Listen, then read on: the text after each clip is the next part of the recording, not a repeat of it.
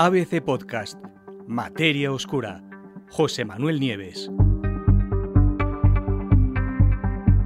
El tsunami que ayudó a Gran Bretaña a separarse de Europa. En la historia de la Tierra no hay nada más cambiante que la geografía. En escalas de millones de años, los continentes se unen y se separan, dando lugar a mapas que cambian continuamente con el tiempo. No hay más que echar un vistazo, por ejemplo, a los perfiles del actual continente africano y al de las dos Américas para darnos cuenta de que encajan casi casi como dos piezas de un rompecabezas. Hace 250 millones de años, en efecto, África estaba unida a América y al resto de los continentes actuales en un supercontinente que los abarcaba a todos y que se llama, que hemos llamado Pangea. Pero algunos cambios geográficos no necesitan que pasen millones de años para producirse. De hecho, bastan apenas unos pocos miles de años, un simple parpadeo en la historia geológica de nuestro planeta.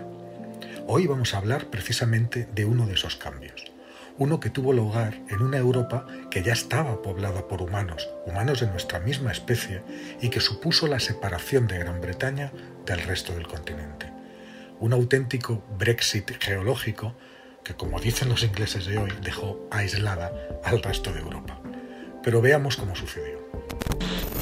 Hace entre 110.000 y 12.000 años, la Tierra pasó o sufrió una intensa glaciación, conocida como la última edad de hielo. Durante ese periodo tan gélido, tan helado, los polos se extendieron casi hasta los trópicos y era tanta la cantidad de agua que estaba atrapada en forma de hielo que el nivel del mar estaba muy muchos metros por debajo del nivel actual. ¿Eso qué quiere decir? Pues que en grandes extensiones de terreno que hoy están bajo las aguas estaban en aquel momento expuestas al aire libre. Y eso por supuesto incluye también a la parte meridional del Mar del Norte. En otras palabras, en esos momentos Gran Bretaña estaba físicamente conectada al continente europeo por una llanura, una fértil llanura una llanura que los científicos han llamado Doggerland. Después, más tarde, cuando se terminó la glaciación, una buena parte de ese hielo se empezó a derretir, lo que causó un lento pero continuo aumento del nivel del mar en todo el mundo a lo largo de los siguientes miles de años. El perfil de las costas cambió para siempre y grandes masas de tierra quedaron irremediablemente bajo las aguas, tal y como lo están hoy. Hace unos 8.200 años, en efecto, lo único que ya quedaba de Doggerland, que después la edad de hielo hace 10.000 años se fue haciendo cada vez más pequeña, era una isla llamada Dogger, una isla que estaba rodeada por un pequeño archipiélago. Y ahora, que de eso es lo que vamos a hablar hoy, un equipo de investigadores británicos acaba de descubrir que esa isla, los últimos vestigios, los últimos restos que quedaban de esa gran llanura, sufrió un final ciertamente trágico. En efecto, la isla Dogger no fue borrada por un gradual aumento del nivel de las aguas, como el resto de Doggerland, sino por un tsunami súbito y devastador, que hace, pues eso, poco más de 8.000 años, atravesó el Mar del Norte de parte a parte. ¿Cómo se dieron cuenta los científicos? El hallazgo se acaba de publicar en una revista prestigiosa, se llama Antiquity, que está editada por la Universidad de Cambridge. En el estudio, los investigadores explican que hace exactamente 8.150 años se produjo un deslizamiento submarino justo frente a las costas de Noruega, conocido como Storega Slide. Ese deslizamiento provocó en el Mar del Norte un gran tsunami que golpeó con fuerza y con olas de varios metros de altura las costas circundantes. Hay muchos investigadores que creen que ese tsunami, el tsunami de Stórega, ayudó a aislar ya por completo a Gran Bretaña de Europa. El problema es que hasta ahora no había sido posible recuperar registros arqueológicos del impacto del tsunami de que tuvo el tsunami en Doggerland. En resumen, en esencia, lo que no sabemos es cuál fue o no sabíamos cuál era el impacto real en las áreas que evidentemente eran las más susceptibles de ser golpeadas por el tsunami. ¿Y qué fue lo que encontraron? Pues los investigadores encontraron pruebas.